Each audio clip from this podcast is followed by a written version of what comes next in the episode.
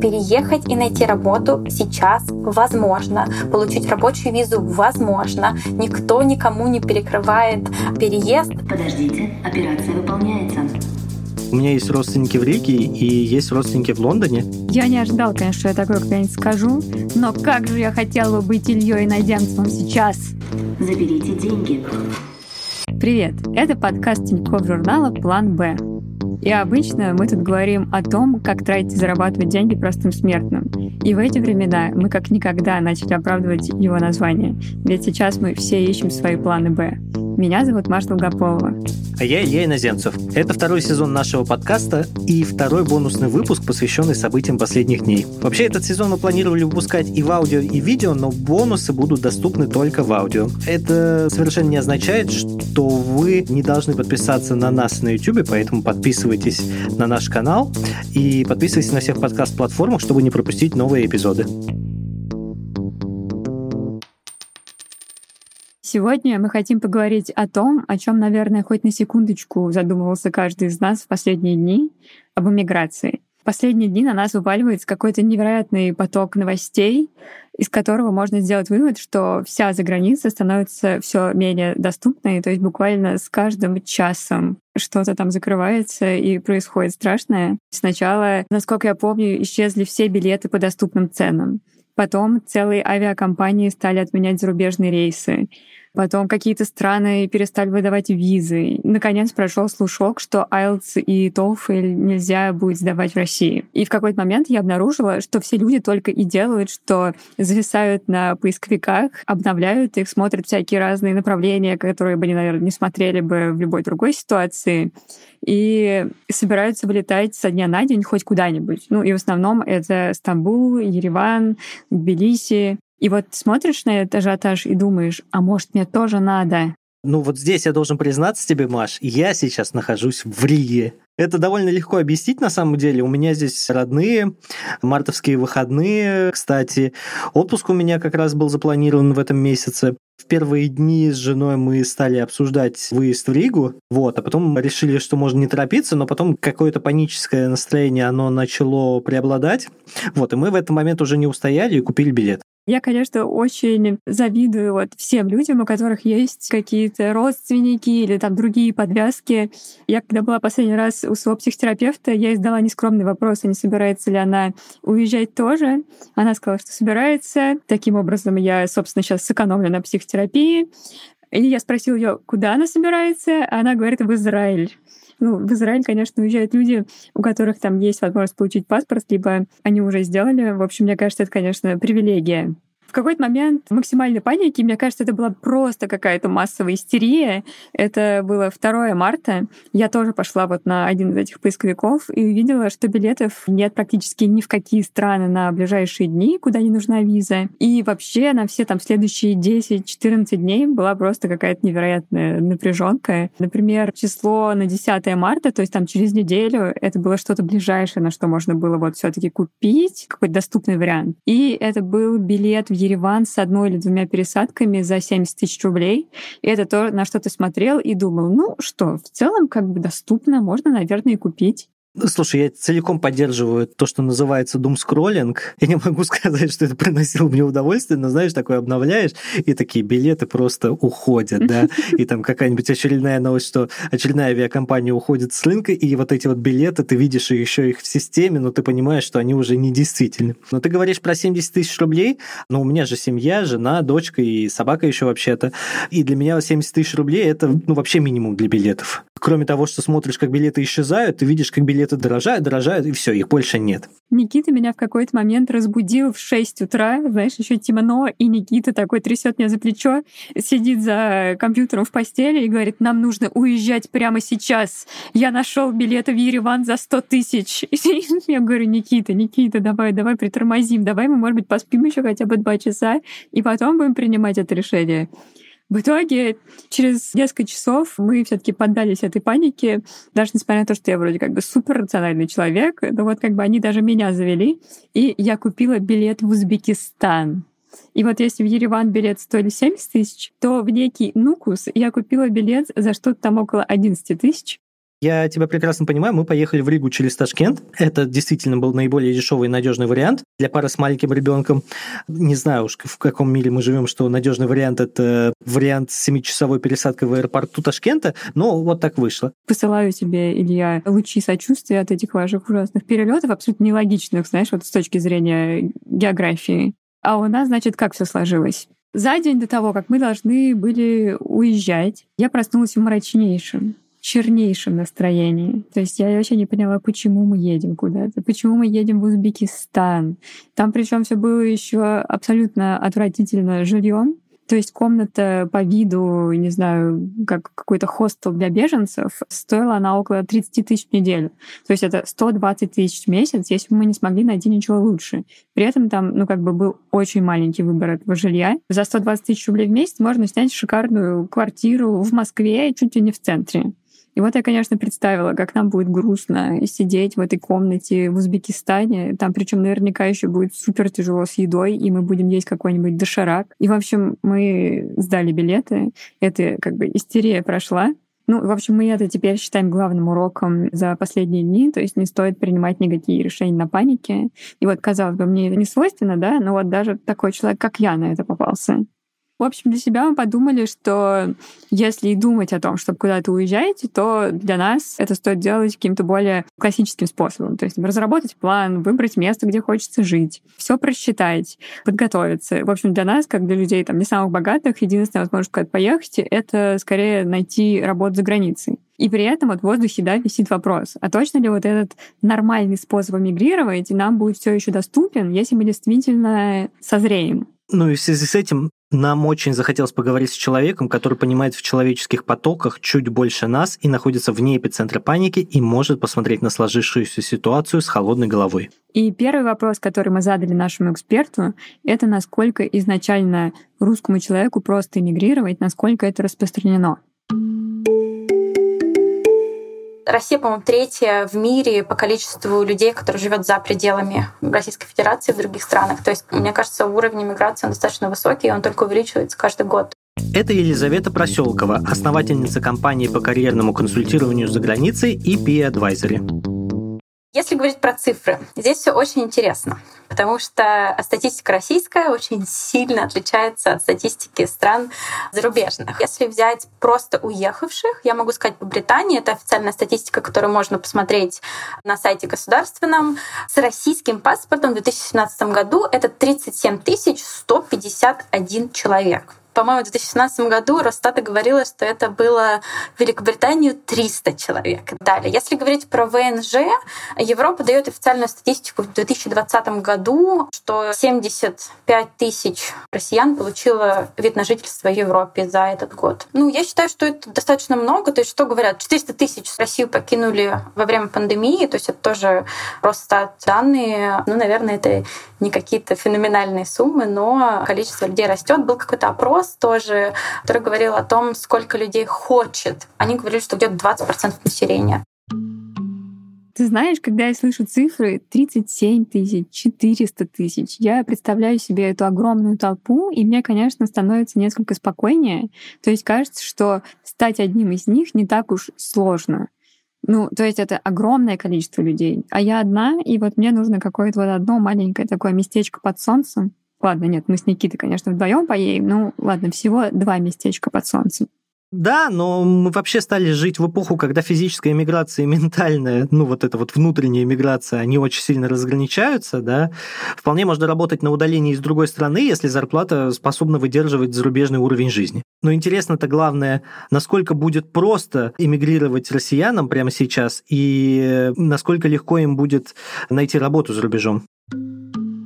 Давайте так. Позиций для русскоговорящих, если брать просто данные LinkedIn, всегда было очень много. То есть в среднем где-то 12-14 тысяч. Это конкретно вакансия, если говорить про рабочую миграцию, для русскоговорящих людей, которые знают русский язык. То есть там именно одно из требований — это знание русского языка. Конечно, в связи с тем, что компании сейчас уходят с российского рынка, возможно, вот таких позиций, где нужен русский язык, потому что это обычно были международные компании, у которых есть представительство в России, где нужно было развивать рынки или нужно было общаться с командами из России, стран СНГ и так далее. Конечно, вот это, возможно, будет спад таких позиций, да, но про аннулирование виз речи никакой не идет, про закрытие каких-то программ по переезду рабочему тоже нет. Есть несколько стран на данный момент, это Латвия, Эстония, Чехия, но они, в принципе, прекращали выдачу виз россиянам во время коронавируса, это ничего супер нового. А, конечно, очень часто хедлайны немножко меняют значение того, что происходит. Опять по Британии, например, у нас есть Роджер Гейл, который говорил в каком-то своем заявлении, член правительства, что типа нужно отправлять русских домой. И очень быстро он получил ответ от британского премьер-министра, который обратился к правительству и россиянам в том числе со словами «I do not believe this is in your name». Поэтому никаких действий по отмене отправки домой русских из Британии речи нет. И, в принципе, то же самое происходит и в Германии, во Франции, в Нидерландах, в Скандинавии, где мы работаем.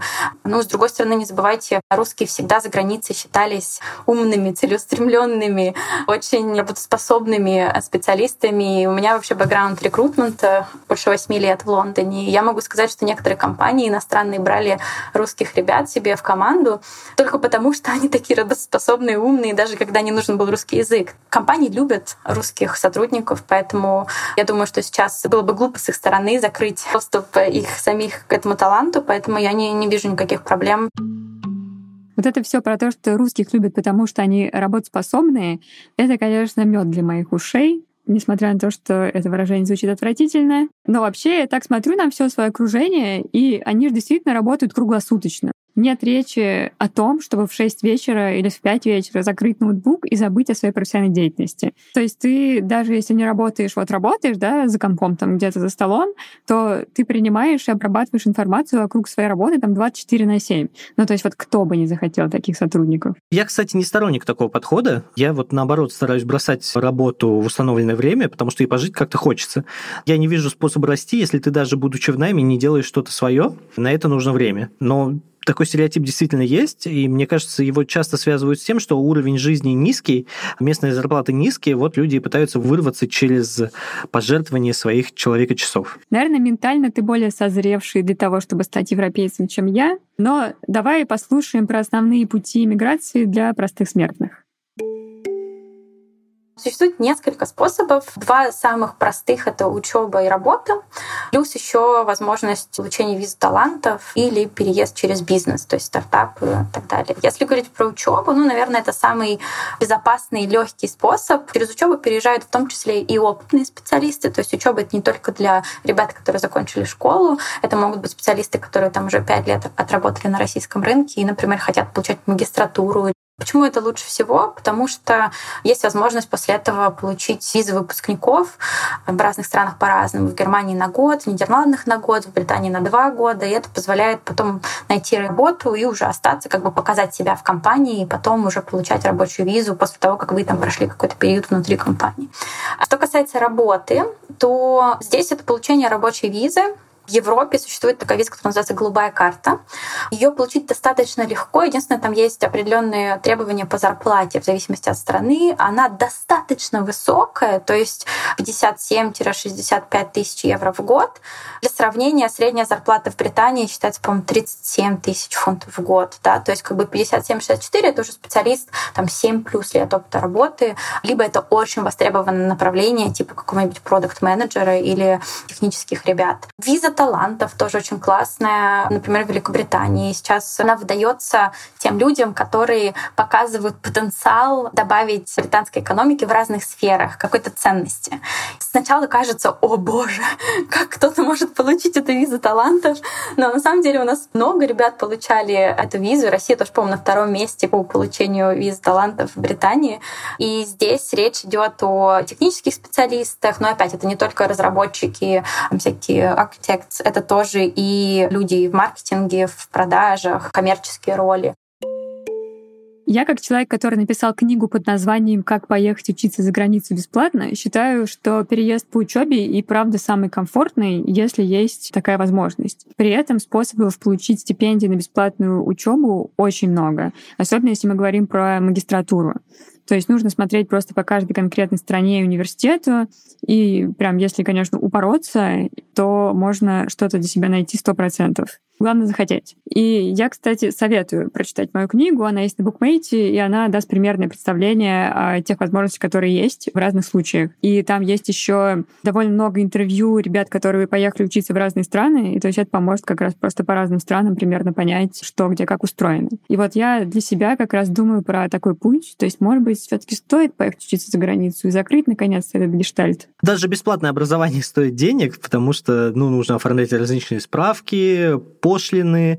Чтобы не запутаться, лучше обратиться к юристам. Это тоже деньги. Заверение документов, билеты, взнос за арендное жилье, вот это вот все. Да, я думаю, что ты, конечно, тут прав. Прям совсем-совсем бесплатного наверное, ничего не бывает. И вот это как раз самый волнующий вопрос про деньги. То есть кажется, что какой бы путь ты ни выбрал, какую-то сумму иметь необходимо.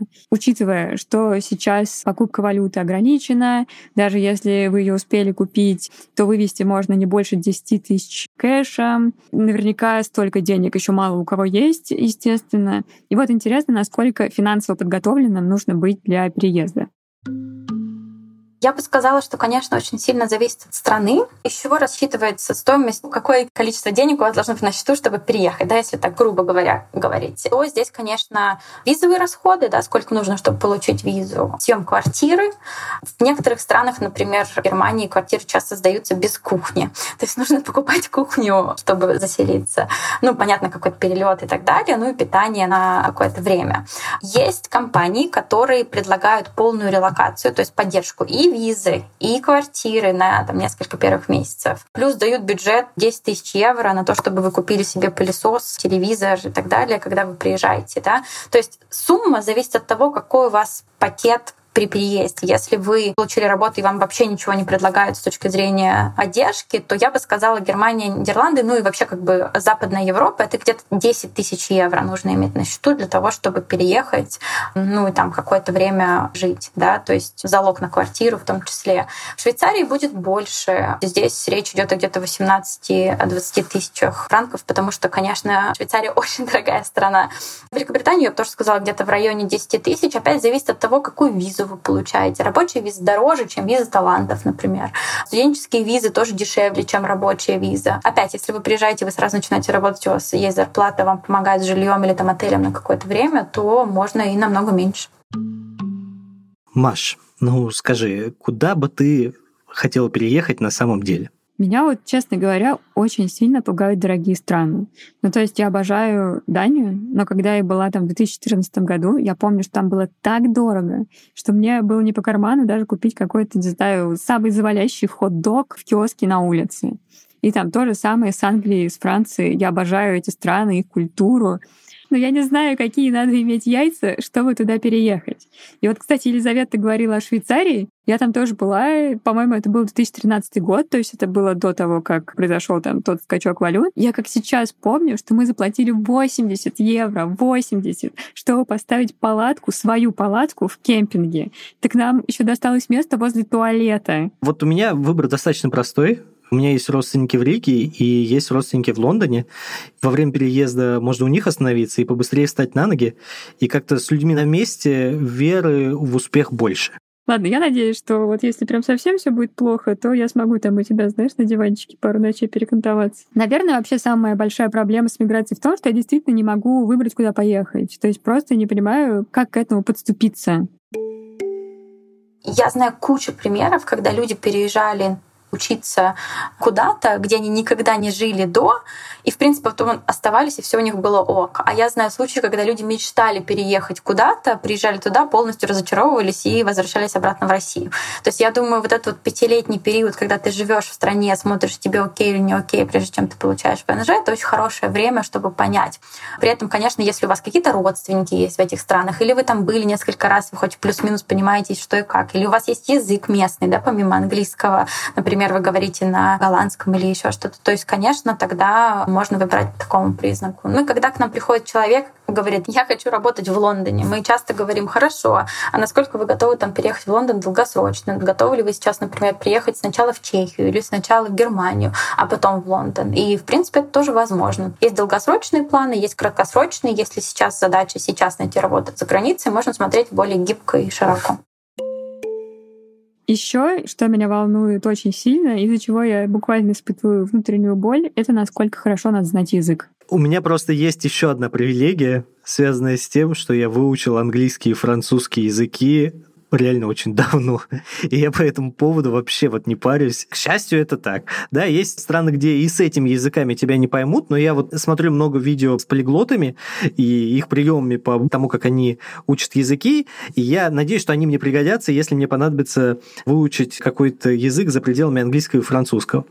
При этом у меня только один языковой диплом, да, по юридическому французскому, и у меня никогда не спрашивали какого-то подтверждения, поэтому, ну, там, когда вам говорят, что для знания языка нужно подтверждение в виде диплома, там, сдать какой-нибудь IELTS или что-то такое, допустим, это на работе, а не на учебе, где действительно это нужно.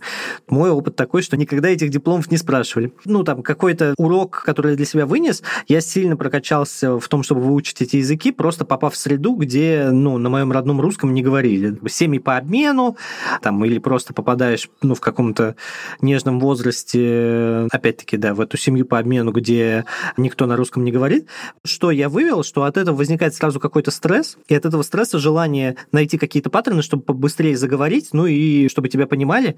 И вот так у меня получилось э, выучить эти языки побыстрее. Я не ожидал, конечно, что я такое когда-нибудь скажу, но как же я хотела бы быть Ильей Найдемцевым сейчас. Илья, скажи что-нибудь на французском. Je sais pas que dire parce que il y a beaucoup de beaucoup de je dois beaucoup penser de ce que je dis, mais c'est bon. Voilà ce que je peux dire en français pour toi. Je m'appelle Maï. А я вот, Илья, знаешь, вот как пять лет назад застряла на так называемом плато между intermediate и upper intermediate, так вот я вот все на нем и нахожусь. И то есть, учитывая, что я изначально редактор и журналист, то я и переезжать никогда никуда не хотела. Ну, то есть я просто не могла помыслить свою жизнь без русского языка и культуры. То есть мои навыки английского, они все таки позволяют мне как-то относительно свободно читать и смотреть на английском, да, но если мы там говорим про speaking skills, то вот здесь, конечно, конечно, все не очень классно. Учитывая, что в последние годы я работаю ближе к продукту, чем к текстам, то я, конечно, уже не так пессимистично настроена. То есть кажется, что если приложить определенные усилия, то можно что-то здесь сделать и там немножко перепридумать свою карьеру. То есть надеюсь, что эта ситуация, конечно, не то, что прям безвыходная, но я очень боюсь ситуации, что я приеду и буду там разговаривать, как не знаю кто. Английский нужен в любом случае. Английский нужен на очень хорошем уровне. Огромное количество компаний, у них официальный рабочий язык английский. Точно так же касается учебы, можно приехать учиться на английском языке в Германию полностью программу. Поэтому знание английского должно быть высоким, и его достаточно для того, чтобы переехать. При этом, если говорить о местных языках, ну, конечно, для того, чтобы вам жить, находиться в стране, вам нужно знать язык, то есть это какие-то органы, вам нужно будет регистрироваться регистрироваться, понимать вообще, к врачу ходить и так далее. То есть, конечно, местный язык нужен. Более того, вот на той самой голубой карте в Европе, если вы выучиваете местный язык на уровне B2, по-моему, или B1, то вы можете получить ВНЖ в течение 21 месяца. То есть не 5 лет, а намного быстрее, меньше, чем 2 года. Поэтому вот они как бы таким образом мотивируют интеграцию вашу. Но, в принципе, уровень, там, любой уровень B — это не такой супер высокий уровень. Я думаю, если вы там, полтора года находитесь в стране, вы можете уже на таком языке говорить. Но для того, чтобы переехать, не нужно знать локальный язык, и вы совершенно точно сможете найти работу на английском. Ну, не зря я нашла себе самого дорогого репетитора на Земле. У него в Фейсбуке написано «премиум репетитор по английскому». И вот я теперь, знаешь, чуть ли не каждый день занимаюсь. Слушай, ну я думаю, что тогда все и нормально будет. Язык дело наживное. Мне вот интересно, что по бабкам, что по деньгам. Улучшается ли финансовое положение при переезде?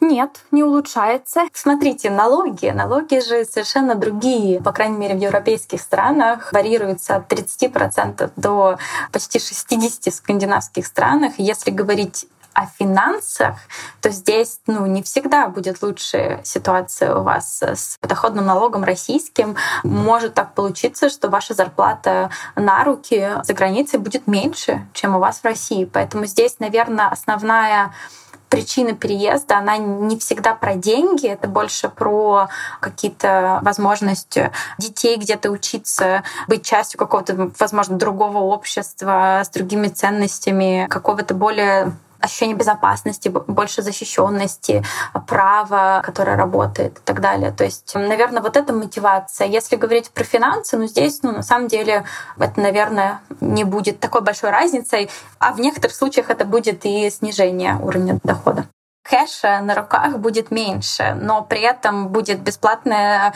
э, здравоохранение, можно будет прийти по бесплатной страховке, полечить зубы, в смысле по страховке, которая включена там в налог, который вы платите с зарплаты. Вы можете там огромное количество вещей получать бесплатно и доступ к ним получать бесплатно. Поэтому я не думаю, что качество жизни человека ухудшается. Просто если говорить конкретно про деньги, то, конечно, здесь не всегда это супер большой какой-то плюс с точки зрения суммы.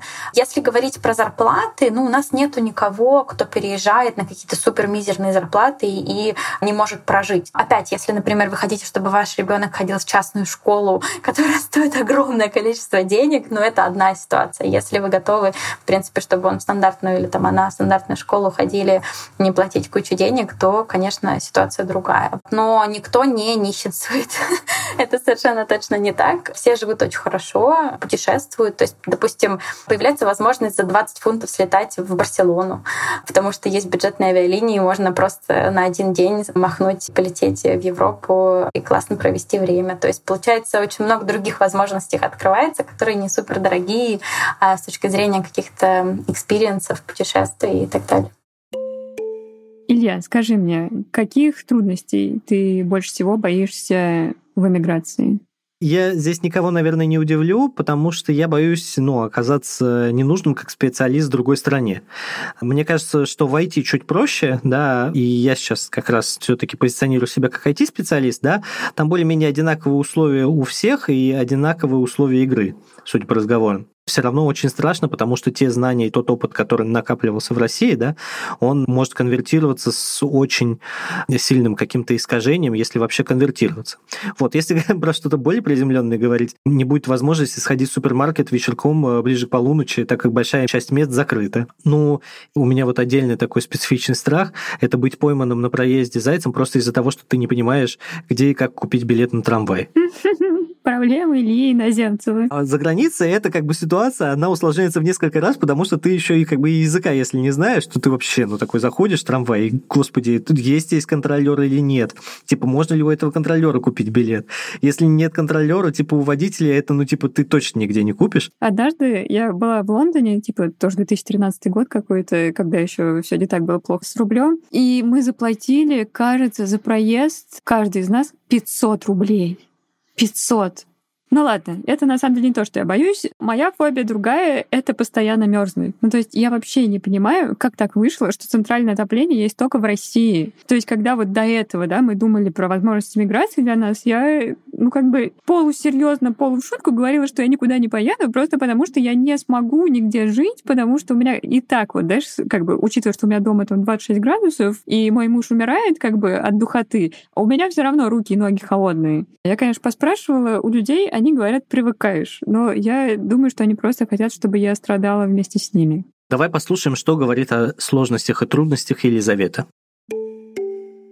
Начнем с того, что, наверное, бюрократия, связанная с получением всех этих виз, она иногда кажется неподъемной, но это опять в какой-то момент заканчивается и все, потому что после визы нужно приехать, зарегистрировать в полиции и так далее, чтобы все было задокументировано. Но, конечно, есть такая штука, как социальная адаптация. То есть вы можете не очень себя комфортно чувствовать, например, в кругу коллег по отношению, там, не знаю, их каких-то личной жизни, там, хобби и так далее. Кому-то сложнее работать в чисто немецких больших компаниях, где там мало иностранцев. Кто-то там, приезжая в Берлин, работает с 20 разными национальностями, находит друзей очень быстро и, в принципе, быстро адаптируется. Наверное, я бы советовала ребятам, которые ищут работу, ехать в столицы стран, потому что они намного более международные, там много иностранцев, там абсолютно спокойно относятся к иностранцам из любой страны и очень легко иметь друзей. Но небольшие города, где-то там rural areas, конечно, может быть проблема с связью с людьми, но так, в принципе, никакой проблемы нет. Если говорить про нынешнюю ситуацию, мы вообще сейчас видим поддержку россиян со стороны иностранцев. Если говорить про компании, это то, чем мы занимаемся. Нам присылают скриншоты и наши клиенты, и наши подписчики о том, что их руководство пишет им поддерживающие имейлы, спрашивает, нужна ли какая-то помощь, в том числе материальная, психологическая. И это постоянные какие-то слова поддержки в сторону россиян, которые уже экспаты работают где-то за границей.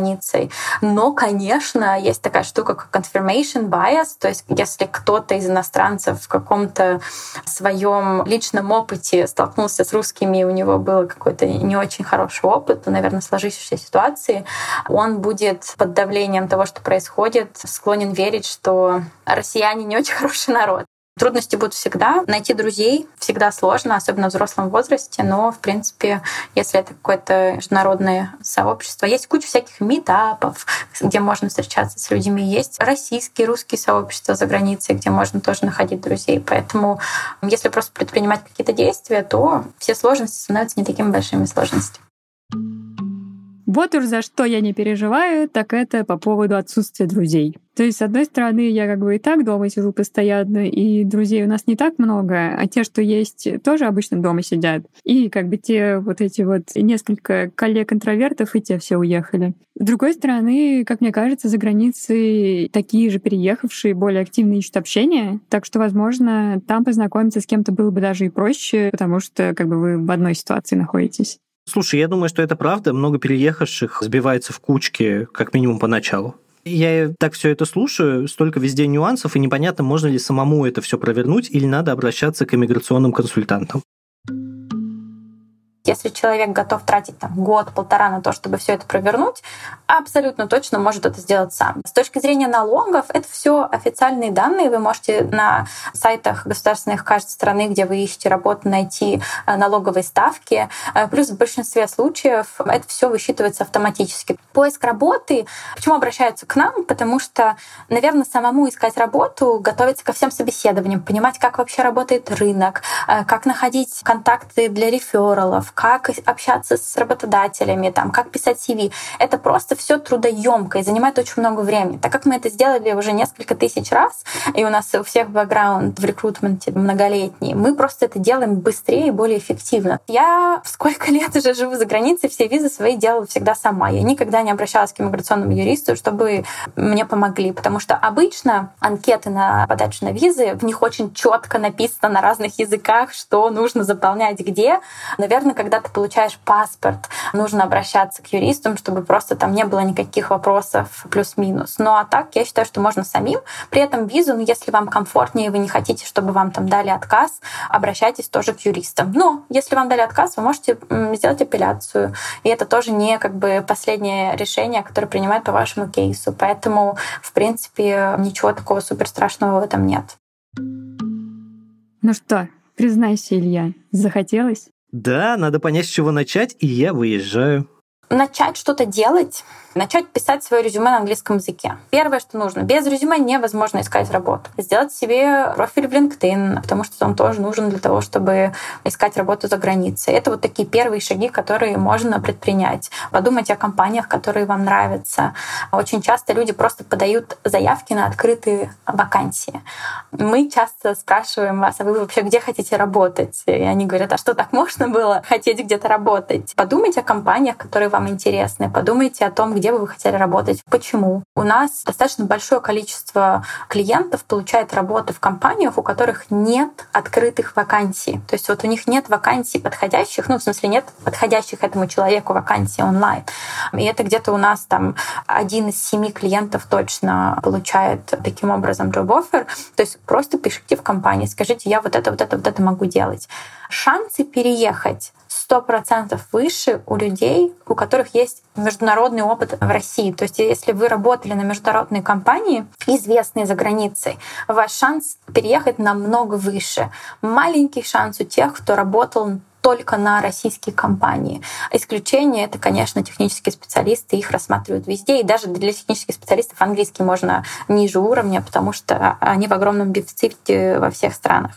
Поэтому, да, определитесь с компаниями, пишите им напрямую, предлагайте свои навыки и смотрите, какой есть ответ.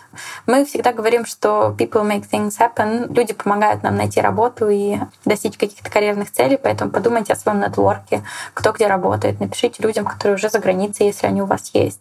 Присоединяйтесь к каким-то сообществам онлайн э, экспатов для того, чтобы найти правильные контакты фантомная боль, которая меня вот до сих пор не отпускает. Нужно ли пытаться уехать прямо сейчас или все таки есть время нормально подготовиться?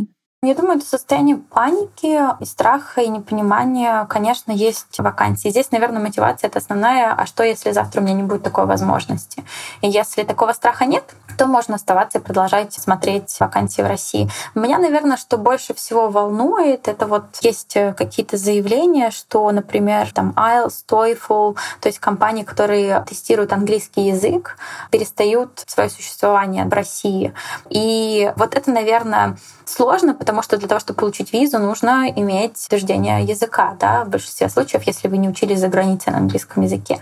И тогда нахождение в Ереване, Турции где-то и в других странах, это дает возможность тебе, например, сдать тест в этой стране, в которой все работает, и возможность такая есть. Очень много хедлайнов в СМИ, они делаются для того, чтобы люди кликали на эти статьи и читали, там, вызывать какое-то волнение и ужас у людей. Я советую проверять информацию. Увидели, что-то там закрылось, перестали что-то выдавать. Пойдите на сайт этой компании, там, какой-то организации, страны и найдите эту информацию там, чтобы ее подтвердить. То есть не нужно сразу паниковать при первом же виде в Телеграме какой-то строчки, там что-то кто-то закрыл или что-то перестала существовать. Переехать и найти работу сейчас возможно. Получить рабочую визу возможно. Никто никому не перекрывает переезд. Я говорю сейчас про принимающую сторону, да, про российскую, конечно, сторону я не могу сказать, что будет, но а, на данный момент страны, кстати, вот, например, виза талантов, Британия Tech Nation, которая выдает подтверждение того, вы талант или нет, она сказала, что будет упрощенная схема для людей из Украины, россиян и белорусов, которые хотят переехать. То есть, ну, это логично, что сейчас огромное количество стран понимает, что будут умные, крутые ребята, которые захотят уехать из России, Беларуси, Украины, а, ну, Украины в первую очередь, конечно, но России, Беларуси в том числе, и они будут давать возможность это делать. И напоследок мы попросили Елизавету сказать какое-то напутственное слово тем, кто сейчас думает о переезде. Люди, компании, государства понимают, что интеллектуальная база людей из России, она феноменальная, и я уверена, что многие будут поддерживать. Поэтому не бойтесь, терзайте, пробуйте, не бойтесь отказов. Это абсолютно нормальная ситуация. Нужно просто быть очень цепким и целеустремленным, чтобы добиться своего до конца. И просто делать это правильно и эффективно. То есть разослать свой CV в тысячу компаний одно и то же и ждать, что тебе кто-то сделает из них офер, это неэффективно. То есть, ну, это стратегия, которая не работает. Она такая по количеству, но не по качеству. А вот адаптировать резюме под вакансии, найти реферальные контакты в компании, в которые вы хотите подавать, кучу-кучу других шагов, эта стратегия работает. Так вот, делайте по-умному так, чтобы работало, и все у вас получится. Если вас интересует тема иммиграции, то вы можете послушать наш выпуск из первого сезона «Можно ли разбогатеть на иммиграции?». Там мы поговорили с ребятами, которые переехали в Германию, Великобританию и Нидерланды, и которые честно рассказывают о всех трудностях, связанных с переездом, и выкладывают на стол все цифры. 9 тысяч фунтов в год ты платишь за магистратуру. В случае с Америкой у меня такая штука, что уровень жизни в каких-то вещах, которых я привык в Москве, я просто понимаю, что я себе их не то что позволить не могу в Штатах, но просто это совершенно по-другому. Надо реально очень, очень хорошо где-то работать, чтобы там, условно, каждый день там передвигаться там на Uber. Ты долго будешь идти, идти, к 50 годам ты сделаешь то, что в России человек там делает к 30. Ну, вообще, что я могу сказать тебе, Илья? В интересное время мы живем. Тут как бы каждый вправе делать свой выбор о том, а ехать ли прямо сейчас, подождать, или, может быть, вообще не нужно ничего ждать и не нужно никуда ехать, нужно ли ждать того, что ситуация как-то поменяется вообще, в принципе, в мире. В целом, конечно, очень много вопросов возникает ежедневно. Ну, то есть, будут ли летать самолеты? Появится ли импортозамещение заблокированных соцсетей и можно ли будет зарабатывать там? Учитывая, что мы с тобой только-только решили стать блогерами, надо ли сейчас держаться за свою работу изо всех сил и ждет ли страну великая безработица? Ну и как вообще пережить такие меняющиеся времена и остаться в своем уме? Вот. И стоит ли вообще инвестировать в такое неспокойное время? Да-да, все инвесторы России замерли в ожидании. Мы постараемся продолжать записывать бонусные выпуски, чтобы найти ответы на все эти вопросы. Ну и как следует порефлексировать. Так что подписывайтесь на нас там, где вам это удобно, и не пропускайте новые выпуски. Это был подкаст Тинькофф журнала «План Б». Я Илья Иноземцев. А я Маша Долгополова. Берегите себя. Пока.